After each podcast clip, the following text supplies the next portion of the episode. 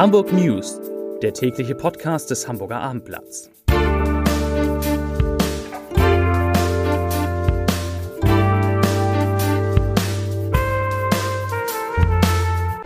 Herzlich willkommen. Mein Name ist Lars Heider und heute müssen wir in diesem Podcast über die Kürzung beim NDR sprechen, beim Norddeutschen Rundfunk also und was sie für Hörer, Zuschauer und Mitarbeiter bedeuten. Außerdem die weiteren Themen, die neue Corona-Strategie des Hamburger Senats, die heute vorgestellt worden ist, die Landespressekonferenz, in der es heute zu einem Kreuzverhör zum Thema Andi Grote, also zu dem Umtrunk des Hamburger Innensenators kam und es gibt endlich mal wieder gute Nachrichten aus dem Miniatur Wunderland. Zunächst aber, wie gewohnt, die Top 5, die fünf meistgelesenen Texte auf abendblatt.de. Auf Platz 5, Ryanair fliegt wieder und eine weitere Airline kommt mit neuen Zielen nach Hamburg. Platz 4, nach Schlag ins Gesicht, Jesus entschuldigt sich bei Frau. Da geht es um einen der Musiker von 187 Straßenbande. Platz 3, Bolt über Hacking. Wir haben sehr gut zusammengearbeitet. Da geht es um den HSV. Platz 2, Toter mit Schusswunde auf Reiterhof entdeckt. Und auf Platz 1 natürlich Konzerte, Theater feiern, die Corona-Lockerung in Hamburg. Das waren die Top 5. Kommen wir zu den großen Themen des heutigen Tages, eines Dienstages, der es in sich hatte. Die Landespressekonferenz, die ist normalerweise eine sachliche Frage- und Antwortrunde zwischen dem Hamburger Senat und den Journalisten, die in der Stadt arbeiten. Immer dienstags trifft man sich im Rathaus, aber heute, heute hatte die LPK, so wird sie abgekürzt, etwas von einem Kreuzverhör. Im Mittelpunkt stand dabei ein Mann, der ja, bewusst oder nicht bewusst gar nicht anwesend war und sein Chef, der ihn verteidigte, so gut das in dieser Situation eben geht. Die Rede ist von Innensenator Andi Grote, das war der, der nicht da war, und Bürgermeister Peter Schenscher, der sich zum ersten Mal öffentlich eine gute halbe Stunde lang Fragen zum Umtrunk seines Innensenators gefallen lassen musste. Ein Umtrunk, über den wir auch in diesem Podcast schon mehrfach gesprochen haben. Andi Grote hatte seine Wiederernennung zum Innensenator in einem Lokal in der Hafen City mit wahrscheinlich 30 Freunden und Weggefährten, darunter nicht wenige SPD-Politiker, gefeiert. Und das mitten in einer Zeit, in der solche Feierlichkeiten ja eigentlich verboten sind und die Opposition hat seitdem, fordert seitdem den Rücktritt des Innensenators. Peter Schenscher hat sich heute, wie gesagt, dann zum ersten Mal sehr ausführlich zu dem ganzen Vorfall erklärt und er hat gesagt, das, was dort stattgefunden hat, hätte nicht stattfinden dürfen. Das war sehr ärgerlich. Alle, äh, hat Schenscher gesagt, und allen Beteiligten müsse klar sein, dass es ein Fehler gewesen sei, an der Veranstaltung teilzunehmen und dass man damit dem Senat geschadet habe, der, Zitat, das Thema Corona ja sehr ernst genommen hat. Puh, das ist äh, eine klare Ansage, aber äh, genauso klar die Ansage, dass dieser Fehler sich natürlich nicht wiederholen dürfte. Das hat Schenschein Richtung an die Grote gesagt. Aber er hat auch gesagt, dass solch ein einmaliger Fehler keinen Rücktritt rechtfertigt. An die Grote habe in den vergangenen Jahren gezeigt, dass er ein sehr, sehr guter Innensenator sei und deshalb werde er weiter im Amt bleiben. Daran haben auch harte Nachfragen aus dem Kreis meiner Journalistenkollegen nichts geändert. Einer der Kollegen verglich das Schweigen der SPD-Politiker, die bei Grotes Party zu Gast waren, sogar mit den Methoden der Mafia. Und ja, Fragen bleiben natürlich offen, zum Beispiel die, wie lange der Innensenator denn eigentlich mit seinen Gästen gefeiert hat und wie hoch am Ende die Rechnung war. Das werden wir wohl nie erfahren. Um Corona ging es in der Landespressekonferenz natürlich auch was das Hamburger Abendblatt bereits gestern vermeldet hat, heute auf der Titelseite der Zeitung. Das hat der Senat heute bestätigt. Hamburg lockert seine Maßnahmen gegen die Pandemie deutlich, zugegebenermaßen als eines der letzten Bundesländer. Künftig dürfen sich zum Beispiel im öffentlichen Raum zehn Personen treffen, auch wenn sie aus zehn verschiedenen Haushalten stammen. Bisher, wir erinnern uns, waren ja nur zwei Haushalte erlaubt. Das heißt, man kann jetzt auch mit neun anderen Freunden in ein Restaurant gehen und da gemeinsam an einem Tisch essen gehen. Das ist alles erlaubt. Überhaupt kann man sagen, ist auf einmal viel, viel mehr möglich, wenn man sich an die Grundregeln hält. Die Grundregeln, Abstand halten, Mund-Nasenschutz tragen und die Kontakte, die sozialen Kontakte möglichst gering halten.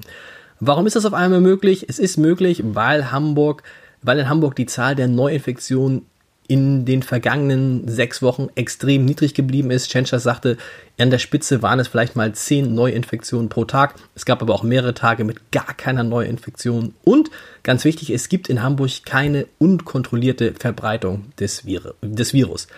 Damit das so bleibt, damit das so bleibt, müssen all diejenigen, die in einem Risikogebiet Urlaub machen, nach ihrer Rückkehr nach Hamburg zwei Wochen in Quarantäne oder, das ist ein Ausweg, Sie müssen einen negativen Corona-Test vorlegen. Also wer nach, zum Beispiel nach Schweden fährt oder in die Türkei, der muss hinterher, wenn er nach Hamburg zurückkommt, in Quarantäne oder einen Corona-Test machen.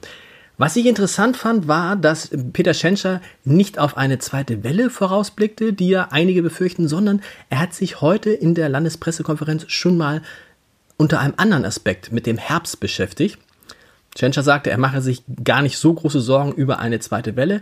Er mache sich aber durchaus Sorgen darüber, dass Corona- und Grippeerkrankungen sich überlappen könnten und äh, forderte die Hamburger auf, dass die, diesmal in diesem Jahr sich besonders häufig gegen Grippe impfen zu lassen, damit das nicht passiert. Das soweit zum Thema Corona.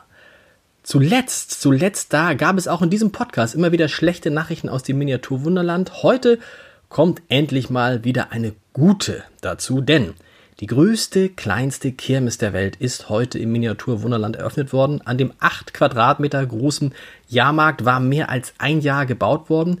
Die neue Attraktion hat 750.000 Euro gekostet. Was ist zu sehen? Zu sehen sind 150 Buden und Fahrgeschäfte mit mehr als 100.000 LED-Leuchten und man sieht ein großes Gedränge, das ist im Miniaturwunderland ja noch erlaubt. 9000 Minimenschen drängeln sich vorbei an Losbuden, an Achterbahnen, Autoscootern und so weiter und so weiter. Gerrit Braun, der Gründer des Wunderlandes, sagte, so viel Technik auf so wenig Quadratmetern habe ich noch in keiner Ausstellung der Welt gesehen.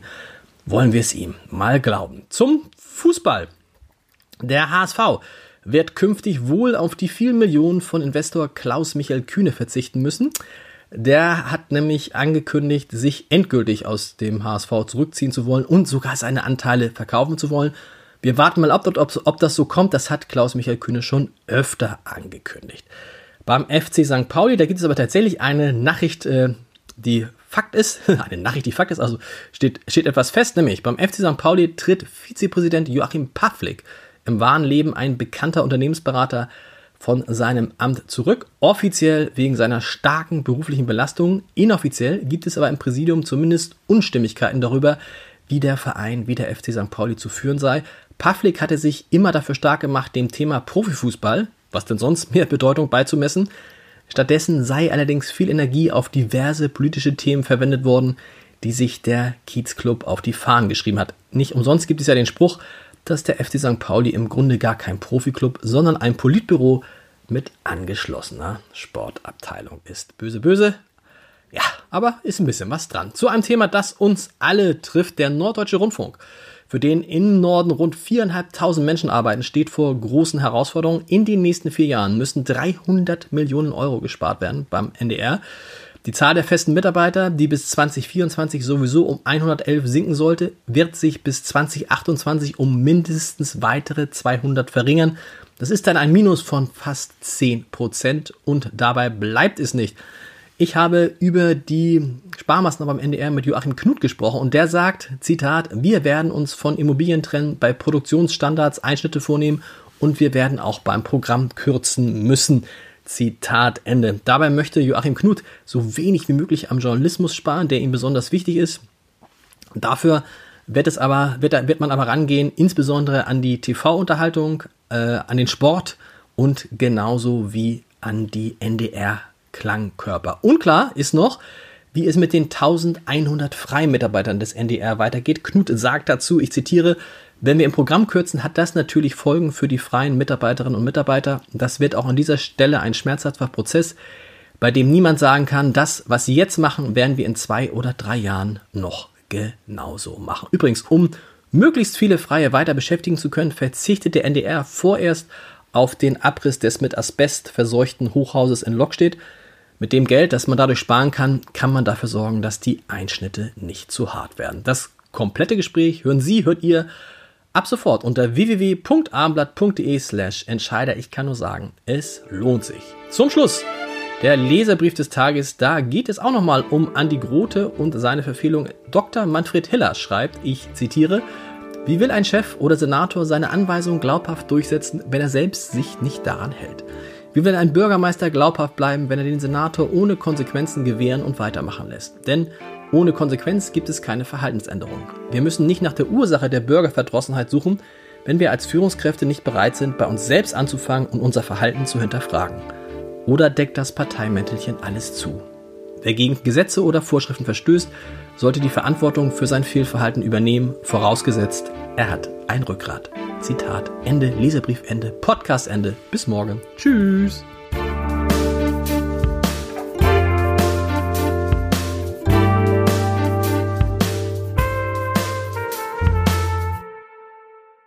Weitere Podcasts vom Hamburger Abendblatt finden Sie auf abendblatt.de slash podcast.